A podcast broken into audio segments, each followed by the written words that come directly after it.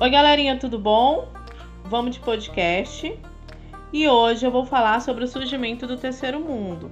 Lembrando que é um assunto muito solicitado em vestibulares. E para início de conversa, vamos dar a definição dessa expressão terceiro mundo.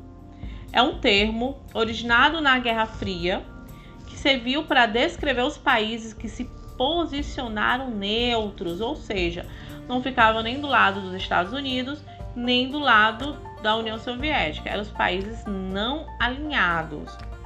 E de uma forma mais ampla, né, para definir esses países, podemos dizer que eram os países que tinham desenvolvimento aí insuficiente, tanto na parte da economia como na sociedade, tá?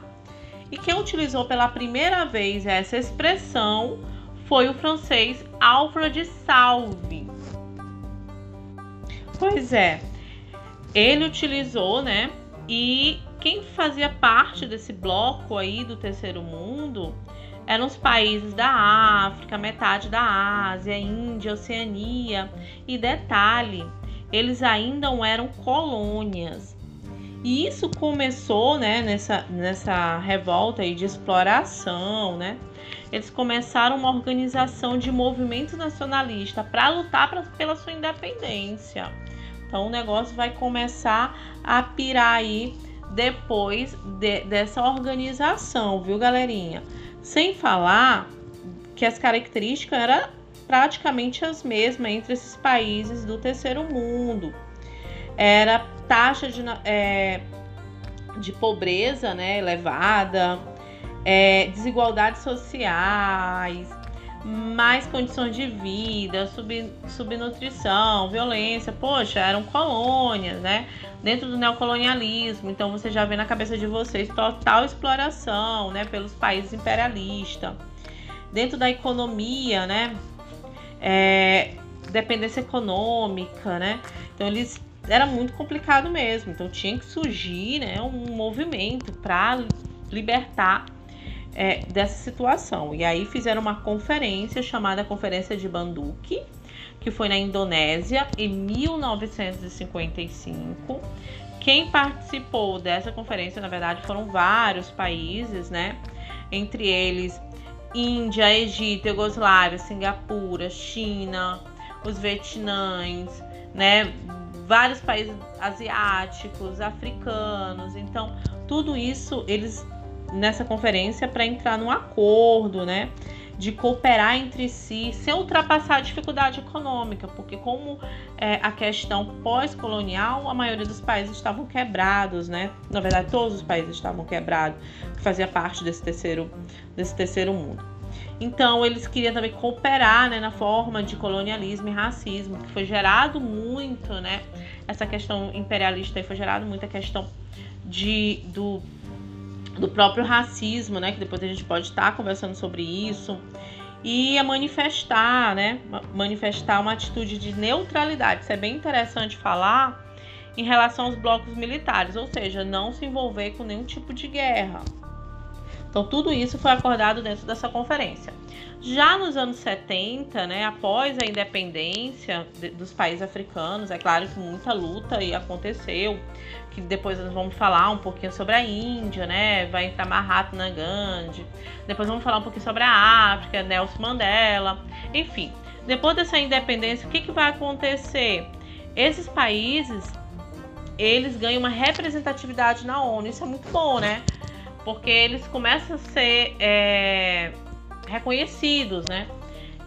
E aí, após né, essa independência, após essa Guerra Fria, os países do terceiro mundo já não fazia mais sentido aquela conferência, aqueles acordos, né, que tinham feito naquela conferência de Banduque. Porém, porém, esse termo, né, terceiro mundo, ele foi substituído por outro termo ainda relacionada a essa polarização mundial, ainda relacionada à desigualdade econômica, à desigualdade política né, e social. E aí, com o tempo, nós vamos conhecer como foi a luta de cada um aí dentro desse contexto. Então, beijão, um abraço.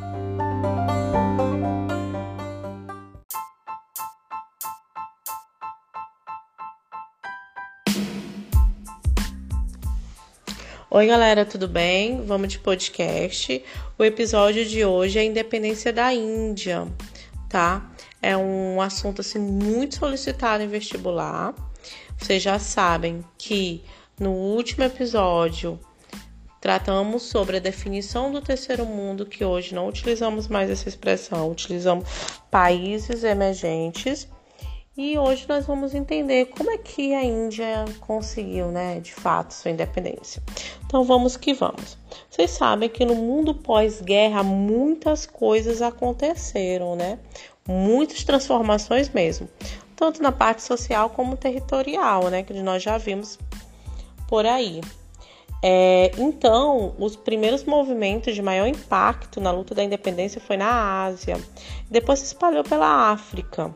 E hoje, espe especificamente, vamos falar da Índia, né? Como eu falei para vocês, foi um dos processos mais importantes de independência aí, foi a Índia. Então, nós conhecemos esse nome, né, desde as grandes navegações, onde é, muitos países procuravam né, as rotas para chegar na tão desejada Índia, né? E o porquê de tanto desejo? Por causa das especiarias, né? Porque muita riqueza nesse território. Então, o pioneiro foi Portugal, depois vieram os holandeses, e lá no final do século XVIII vieram os ingleses e vieram com tudo. E lá ficaram explorando todo o território, até o último recurso, né? É claro que a comunidade local ela se incomodava muito com a presença dos ingleses, porque logo eles eram colônia dos ingleses e eles eram explorados, como eu falei para vocês, de todas as formas.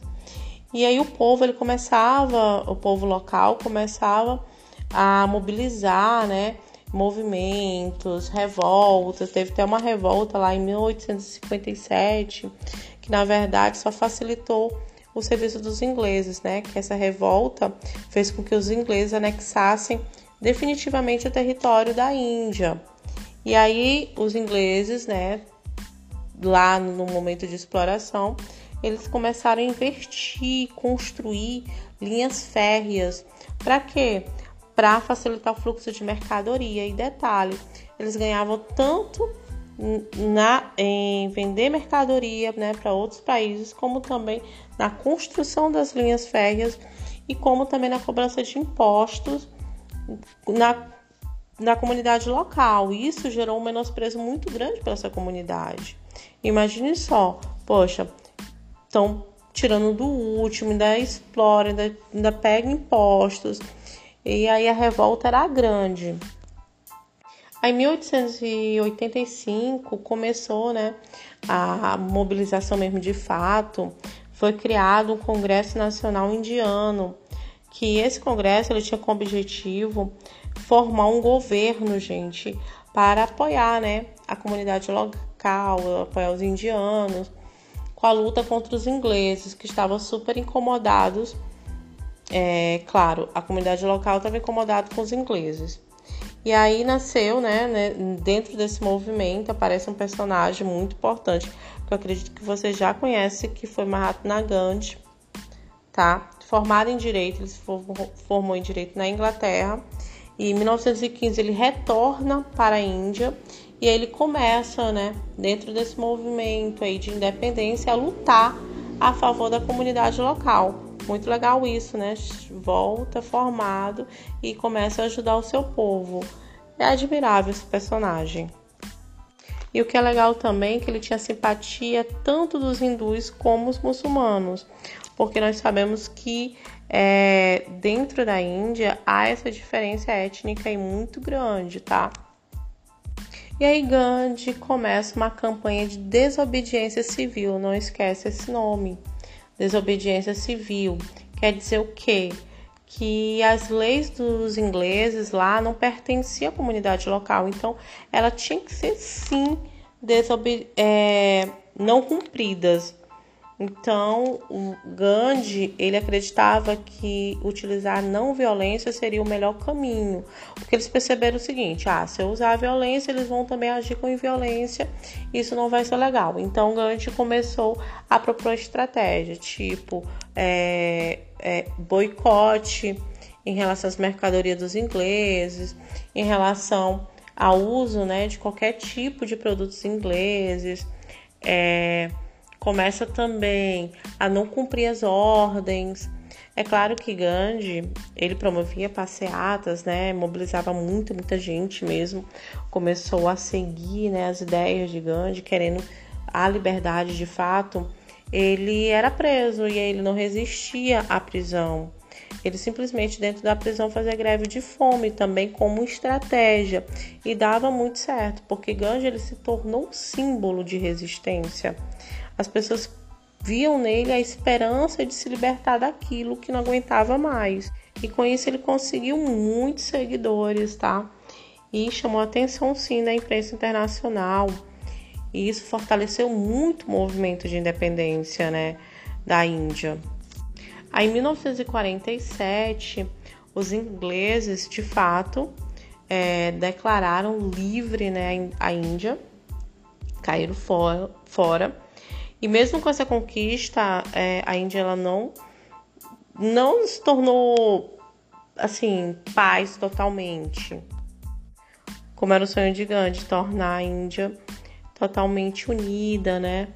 Mas não foi isso que aconteceu, porque logo que se tornou independente, os muçulmanos né, se separam e vão para a região que é o Paquistão. Os hindus continuam na Índia e até hoje eles têm conflito ali na região da Caxemira. E há uma ameaça constante em um possível ataque nuclear. Isso, Deus me livre, causa um impacto muito grande no cenário internacional. E o que, acontece com Gandhi, né? Nessa situação aí, né? Depois da independência. Ele, infelizmente, foi assassinado por um hindu que não concordava com suas ideias. E aí foi o fim de um personagem muito, muito importante, muito admirado por todos.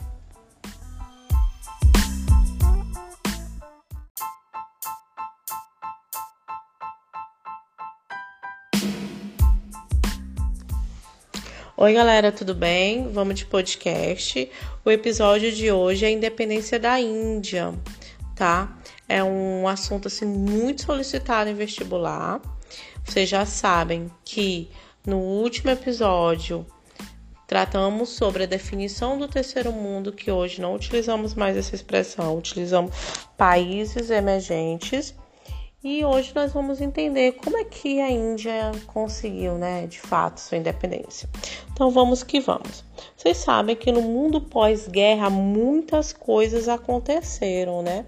Muitas transformações mesmo, tanto na parte social como territorial, né, que nós já vimos por aí. É, então, os primeiros movimentos de maior impacto na luta da independência foi na Ásia, depois se espalhou pela África. E hoje, espe especificamente, vamos falar da Índia, né? Como eu falei para vocês, foi um dos processos mais importantes de independência aí, foi a Índia. Então, nós conhecemos esse nome, né, desde as grandes navegações, onde é, muitos países procuravam né, as rotas para chegar na tão desejada Índia, né? E o porquê de tanto desejo? Por causa das especiarias, né? porque muita riqueza nesse território. Então, o pioneiro foi Portugal, depois vieram os holandeses, e lá no final do século XVIII vieram os ingleses e vieram com tudo. E lá ficaram explorando todo o território, até o último recurso, né? É claro que a comunidade local ela se incomodava muito com a presença dos ingleses, porque logo eles eram colônia dos ingleses e eles eram explorados, como eu falei para vocês, de todas as formas. E aí o povo ele começava, o povo local começava a mobilizar, né, movimentos, revoltas. Teve até uma revolta lá em 1857 que na verdade só facilitou o serviço dos ingleses, né? Que essa revolta fez com que os ingleses anexassem definitivamente o território da Índia. E aí os ingleses, né, lá no momento de exploração, eles começaram a investir, construir linhas férreas. Para quê? Para facilitar o fluxo de mercadoria. E detalhe, eles ganhavam tanto na, em vender mercadoria né, para outros países, como também na construção das linhas férreas e como também na cobrança de impostos na, na comunidade local. Isso gerou um menosprezo muito grande para essa comunidade. Imagine só, poxa, estão tirando do último, ainda explora, ainda, ainda pega impostos. E aí a revolta era grande. Em 1885 começou, né, a mobilização mesmo de fato. Foi criado um Congresso Nacional Indiano, que esse congresso ele tinha como objetivo formar um governo, gente, para apoiar, né, a comunidade local, apoiar os indianos, com a luta contra os ingleses, que estavam super incomodados. É, claro, a comunidade local estava incomodada com os ingleses. E aí nasceu, né, né, dentro desse movimento, aparece um personagem muito importante, que eu acredito que você já conhece, que foi Mahatma Gandhi, tá? Formado em Direito, ele se formou em Direito na Inglaterra, e em 1915 ele retorna para a Índia e aí ele começa, né, dentro desse movimento aí de independência, a lutar a favor da comunidade local. Muito legal isso, né? Volta formado e começa a ajudar o seu povo. É admirável esse personagem. E o que é legal também é que ele tinha simpatia tanto dos hindus como os muçulmanos, porque nós sabemos que é, dentro da Índia há essa diferença étnica e muito grande, tá? E aí Gandhi começa uma campanha de desobediência civil, não esquece esse nome. Desobediência civil quer dizer o quê? Que as leis dos ingleses lá não pertenciam à comunidade local, então ela tinha que ser sim é, não cumpridas. Então, o Gandhi, ele acreditava que utilizar não violência seria o melhor caminho, porque eles perceberam o seguinte: ah, se eu usar a violência, eles vão também agir com violência, isso não vai ser legal. Então, Gandhi começou a propor estratégia, tipo é, é, boicote em relação às mercadorias dos ingleses, em relação ao uso, né, de qualquer tipo de produtos ingleses. É, começa também a não cumprir as ordens. É claro que Gandhi, ele promovia passeatas, né, mobilizava muito, muita gente mesmo, começou a seguir, né, as ideias de Gandhi, querendo a liberdade de fato. Ele era preso e ele não resistia à prisão. Ele simplesmente dentro da prisão fazia greve de fome também como estratégia e dava muito certo, porque Gandhi ele se tornou um símbolo de resistência. As pessoas viam nele a esperança de se libertar daquilo que não aguentava mais. E com isso ele conseguiu muitos seguidores, tá? E chamou atenção sim da imprensa internacional. E isso fortaleceu muito o movimento de independência, né, da Índia. Aí, em 1947, os ingleses, de fato, é, declararam livre né, a Índia, caíram fora, fora e mesmo com essa conquista, é, a Índia ela não, não se tornou assim paz totalmente.